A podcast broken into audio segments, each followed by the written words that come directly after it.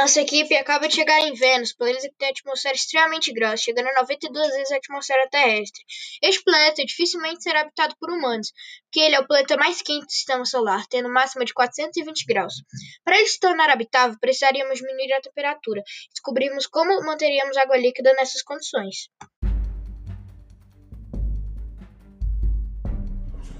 Já se passou alguns dias desde que chegamos. Nesse tempo, eu e outra climatologista analisamos a temperatura média desse planeta, de 420 graus, fazendo a água evaporar em mínimos segundos, o que deixa o planeta inabitável.